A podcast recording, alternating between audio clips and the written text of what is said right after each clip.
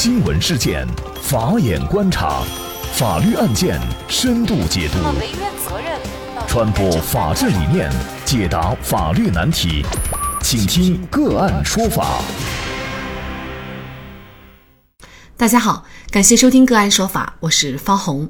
更多的案件解读，欢迎您关注个案说法微信公众号。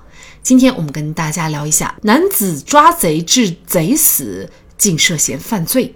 在广西桂林，一个叫陈宇的五十六岁男子在自己家里抓了一个贼，没想到竟惹来了一桩官司。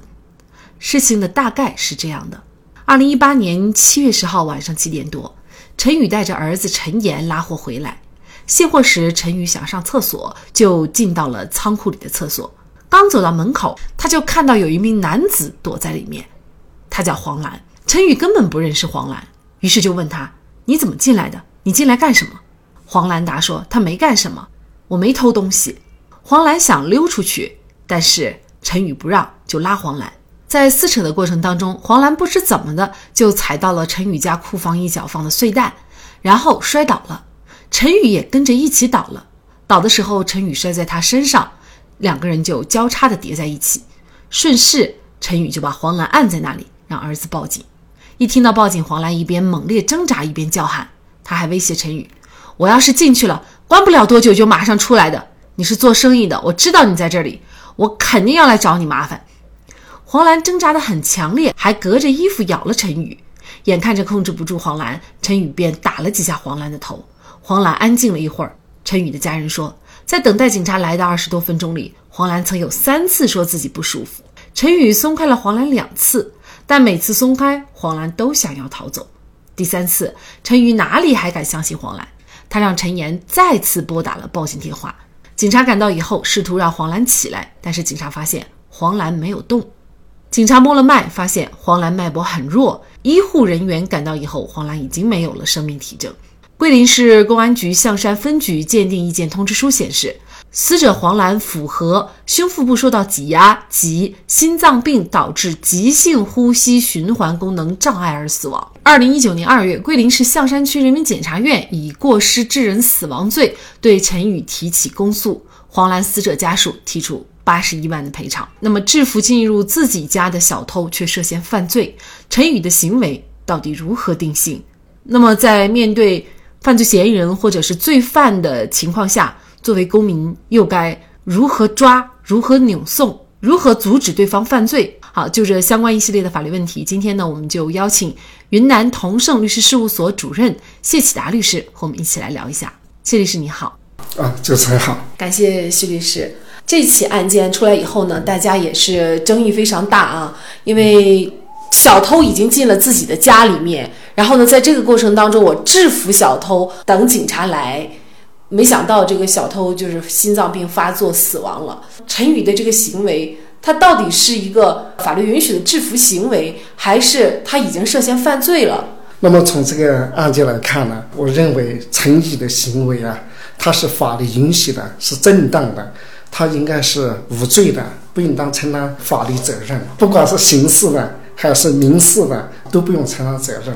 中华人民共和国刑事诉讼法八十四条的规定，面对这些行为啊，任何人都可以扭送到公安、检察院、法院，对正在实行犯罪的、犯罪及时发现的。那么第二呢，就是啊网上通缉的；第三呢是欲逃跑的；第四呢就是正在追捕的。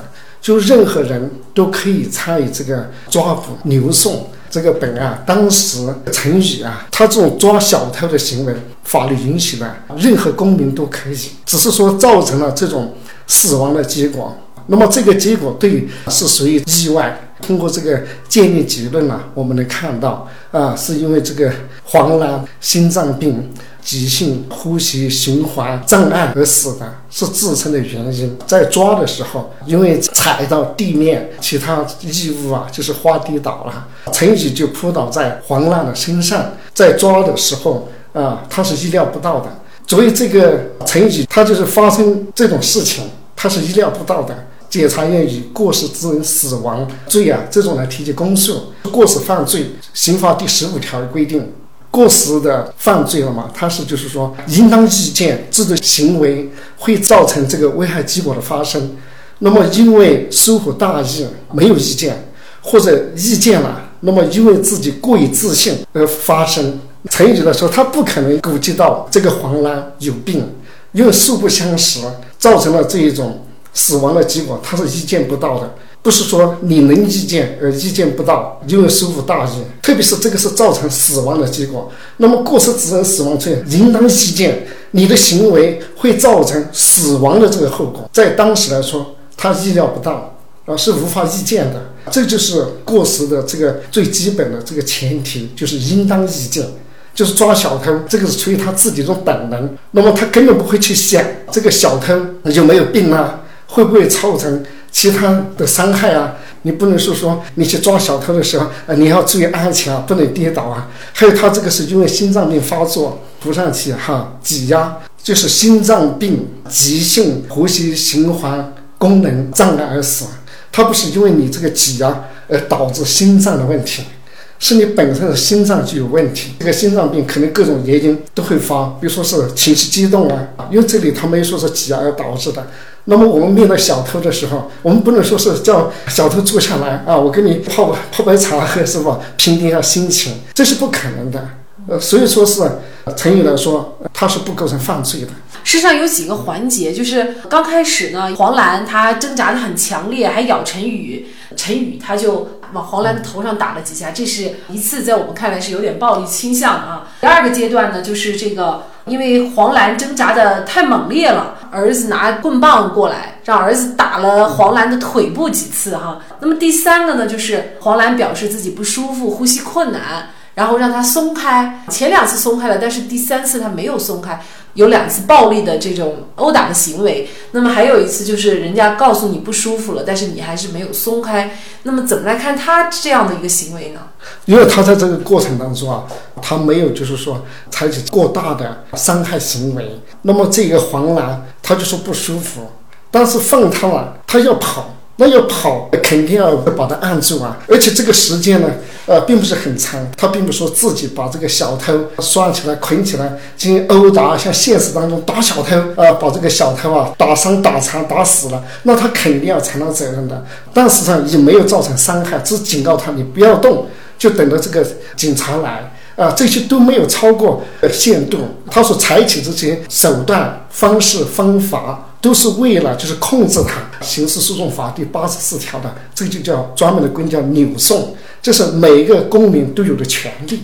那么在这个案子当中，就是他没有超过这个限度，所实施的这些呢，都是可以理解的。那么假设这个案件最终认定了陈宇有罪，那么是否他就还要承担相应的，比如说八十多万的一个索赔呢？啊，就算是判有罪，他也不是全部都要承担这个赔偿，因为这个受害人他本身就有过错。这个是可以减轻他的处罚的。我是说，前提是啊，认定有罪哈。为什么大家会关注啊？影响那么大啊？因为这里面就是抓小偷，就抓成什么呢？抓了一个赔钱货了。那以后碰到小偷的时候，该不该去抓？对，特别是像这个的时候，我该考虑他有没有病。啊，特别是这种心脏病，我该不该就说这个你要小心啊，不要跌倒啊，或者是你坐下来不要激动啊，啊，这个结果就很荒唐，就不利于就是啊鼓励正视啊，所以说该是什么就是什么。那么这里面我们也看就是说啊，陈宇是认可过失致人死亡罪没有异议，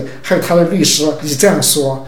那么我们律师啊是有独立辩护权的，你当被告人你自己认为有罪，那么我律师。可以根据这个案情独立的辩护你无罪啊，这是法律赋予律师的这个辩护权，独立辩护权。律特别是律师，他是站在这个被告人这一边的，有利这个被告人的，这个是有理有据，可以说他就是无罪的。确实，这个案件呢，如果定了陈宇有罪的话啊，就挑战了我们传统的一些观念哈，就是遇到这种小偷也好，还是一些罪犯也好，那我们该怎么办？实际上，法律是鼓励我们对于这样的一些犯罪行为人去举检举、举报、揭发、扭送等等。但是我们扭送的过程当中，就肯定要存在这种肢体的冲突，因为这些罪犯他是一个活生生的人。那么，如果我们真的想把他控制住，那么肯定是要发生这种身体对抗的。一旦发生身体对抗，造成对方伤害，或者对方有潜在的疾病使对方死亡，就要担责的话，那么谁还敢去做这些事情？所以呢，我觉得这个案件最后的这个定性是非常重要的。我们也会继续关注这个案件最后的一个定性，法院的一个判决啊，是有罪还是无罪？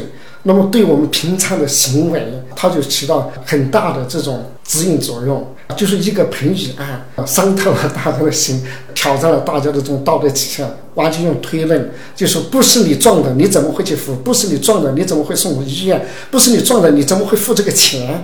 那么在这里面，就是虽然造成了这种死亡的结果，你不能就说客观归罪，死人为大，你要根据这个案件的事实，敢于依法来判决。更有利于社会的和谐。那么，我们个案说法也会继续关注这个案件的最终走向。好，在这里再一次感谢云南同盛律师事务所主任谢启达律师。那也欢迎大家通过关注个案说法的微信公众号，具体的了解我们本期案件的图文资料以及往期的精彩案例点评。